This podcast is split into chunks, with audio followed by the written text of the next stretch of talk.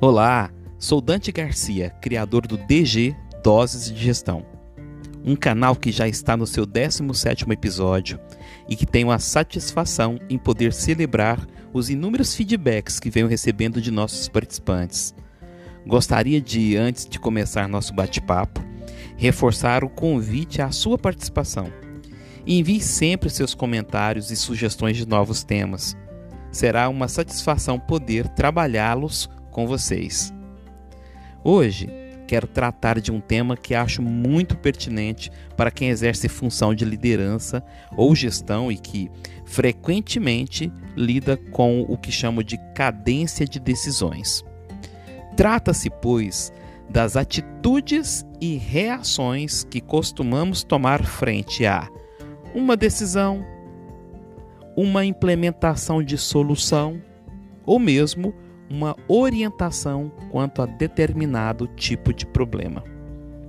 Eu me refiro ao comportamento que aqui eu trago como tema e eu chamei de 8 ou 80. Aliás, um termo muito comum e usado. Eu explico. Sabe aquela reação que certas pessoas têm por hábito ou convicção de agir nos extremos de suas crenças ou até emoções, sendo ou muito rígidas ou muito flexíveis? Eu não sei se por ansiedade ou mesmo por insuficiente desenvolvimento das competências e habilidades necessárias a este tema que comento, frequentemente eu vivencio em ambientes corporativos e até sociais pessoas atropelando os contextos, confundindo as bolas, complicando as situações e gerando, ao final, uma conduta que fere diretamente o curso natural e até desejável das coisas ou questões que estavam em discussão ou decisão. Ao final dos debates, vivenciamos o que chamo de desequilíbrio da resposta. O que é esse desequilíbrio de resposta? Trata-se de uma reação imediata e radical, quase inconsciente ou imperceptível. Sim, para melhorar o entendimento, imaginemos um profissional, que pode ser um técnico, um líder ou mesmo um gestor. Bom, imaginemos que no exercício de sua função, ele recebe de seu gestor ou interlocutor uma nova reorientação de curso ou mesmo de mudança de procedimento e, ao entender a mensagem, essa pessoa combate a situação exigindo extremos de seus colaboradores e parceiros. Acho que como uma forma de mitigação dos supostos danos, seja reduzindo abruptamente os recursos disponíveis, se o pedido de correção é para ajustar para menos, ou ampliando abruptamente os recursos disponíveis, se o pedido de correção é para ajustar para mais. E aqui eu me refiro a recursos como qualquer tipo de recurso disponível, seja humano, seja financeiro, seja mercadológico, seja tecnológico, dentre outros. Bem, em meu entendimento, líderes e gestores precisam de equilíbrio para lidar com situações. As atitudes e comportamentos do chamado 880 é uma demonstração ou de imaturidade ou de inabilidade, em minha visão que aliás quero deixar muito claro que os nossos episódios são sempre pautados por buscas, pesquisas, opiniões, mas expressam a minha opinião acerca dos temas, ok? Bom, isso costuma, essa situação do 8 ou 80 costuma gerar nos times, nas equipes, algumas situações, algumas reações. E aqui eu quero citar algumas. Primeiramente, eu quero falar sobre a geração de dúvidas e incertezas. Quando você passa a ter uma atitude que vai para os extremos, você acaba causando no time uma situação de dúvida. O time passa a não mais é, ter clareza de qual é o decurso natural daquela escolha, daquela decisão ou daquela mudança. Né? Também gera-se insegurança. Por que insegurança? Porque a partir do momento em que eu percebo que não há um comportamento organizado, mais adaptado, é, mais linear, você acaba não acreditando que aquilo que é, julga-se necessário fazer ou ser feito possa não ser acatado ou escolhido ou de uma forma muito extremista, que é o que o 880 faz. Também gera descrédito, que é uma consequência dessas dúvidas e incertezas da insegurança. Quer dizer, os times passam a não mais acreditar, porque sempre que ocorrer uma situação dessas, né, já se espera uma atitude que vai ser extrema. E aí a equipe passa a não, a não dar crédito àquela pessoa que geralmente é um líder ou um gestor. Também gera desestabilização da estratégia do negócio. Olha que coisa importante. Né? Você tem uma pessoa que tem uma atitude extremista, afeta o time, o time passa a gerar um descrédito com a pessoa e isso passa a Considerando que toda organização é formada por sistemas que interagem uns com os outros, isso passa a afetar o quê? A estratégia do negócio. Especialmente se nós estamos falando de uma área que é finalística, né? que vai lidar diretamente com os clientes. Isso é fundamental. Um outro ponto também que gera né, o 880 são os conflitos e disputas desleais por grupos de poder, ou seja, pessoas que estão geralmente posicionadas em favor de, desse 880 acabam usando dessa situação, seja navegando nos extremos oportunizando aquilo que são metas específicas daquele grupo, ou mesmo incitando essa pessoa a ter uma atitude extremista para favorecer determinado tipo de grupo dentro das organizações. E isso é muito sério. Bem, Dante, você trouxe a crítica, você fez os comentários sobre o que, que o 880 causa nos times. Mas o que, que nós temos que fazer? Eu trago aqui também algumas reflexões importantes sobre o que, que nós podemos fazer para enfrentar esse 880. A primeira questão que eu trago é cultivar o equilíbrio. Né? A palavra que vai traduzir bem essa situação extrema é exatamente a busca do equilíbrio. É a saída dos extremos pra, para se encontrar naquilo que é razoável, aquilo que atende às necessidades e expectativas do time.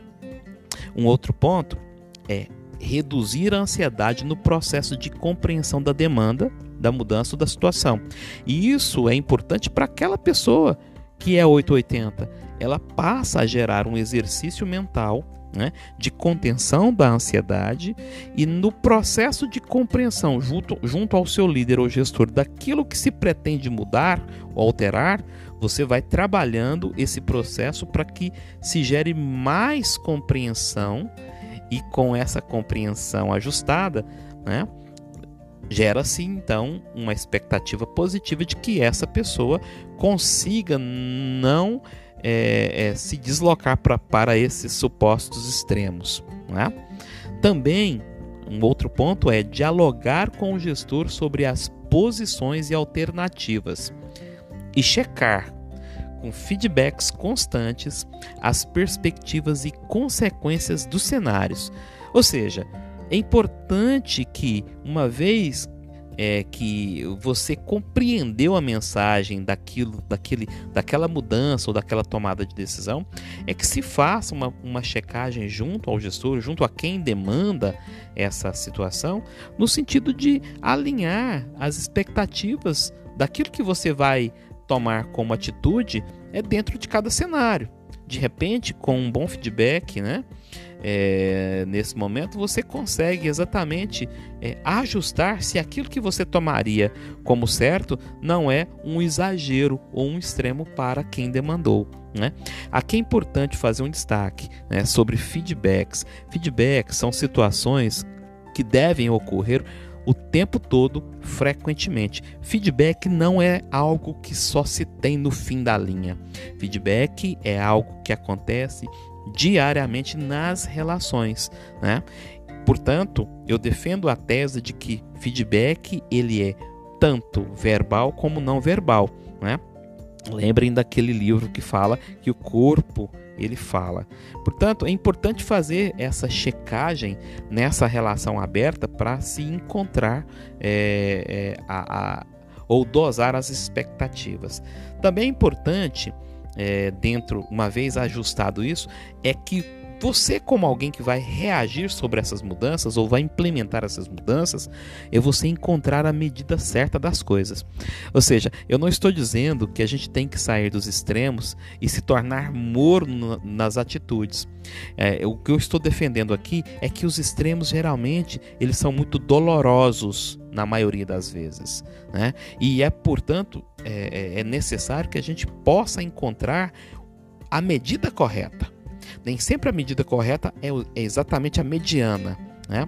A medida correta é aquela que vai atender à expectativa do negócio, mas que também não vai desestabilizar os times ou as equipes. Também é importante dar clareza dos porquês, ou seja, explicar o motivo de utilização de, por exemplo, algum redutor de dano. De repente, a equipe precisa compreender que, ao se decidir por aquela atitude, né?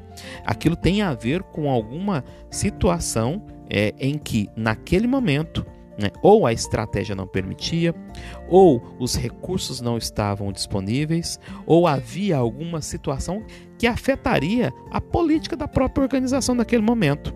Então, esses redutores de danos que às vezes são tomados como forma de mitigar os extremos precisam ser comunicados esses porquês para todo o time. Também é importante atuar sempre orientado pelo propósito da organização, pela missão, ou seja, a razão de ser da organização e também pela visão, que é quem define o, a, o trajeto, né? a trajetória, melhor dizendo, onde eu quero chegar. Né? Quando eu atuo nas minhas decisões, nas minhas atitudes, nas minhas ações, é sempre se pautando pelo propósito, pela missão e pela visão. E aqui veja o quanto é importante a gente dar significado a isso, né? Propósito, missão e visão não pode ser é só questão documental ou de cartaz, mas tem que ser algo que dê é, razão e significado para que você possa agir né? Você usando essa estratégia, você sempre vai encontrar realmente o que eu comentei agora há pouco, que é encontrar a medida certa das coisas para que você tome uma ação é, mais qualificada possível. E por fim, eu comento aqui que é importante desenvolver os times, primando sempre pela aprendizagem organizacional. Ou seja, é importante e fundamental que todas as pessoas possam receber treinamentos, desenvolvimentos, inclusive no contexto da liderança, e que com isso você tenha uma maturidade melhor para agir nesses contextos. Ok?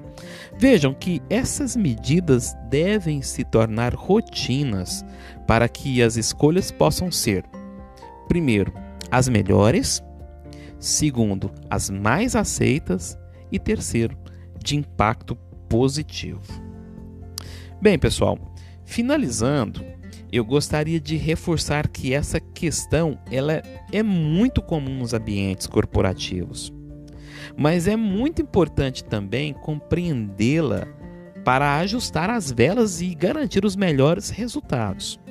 Também não posso deixar de, de, de, de lembrar que essa atitude 880 também impacta nos ambientes sociais, como eu falei no início da minha fala. Né? Portanto, é fundamental que haja uma calibragem, a busca desse equilíbrio para que você possa ter uma ambiência nas relações e que as suas decisões possam ser realmente é, é, frutíferas e que conduza a um propósito que valha a pena. E foi por isso que, então que eu resolvi trazer para o nosso debate no DG Doses de Gestão esse tema. Ok? Se você gostou desse assunto, envie seus comentários e compartilhe com seus contatos pelas plataformas sociais. Muito obrigado e até a próxima!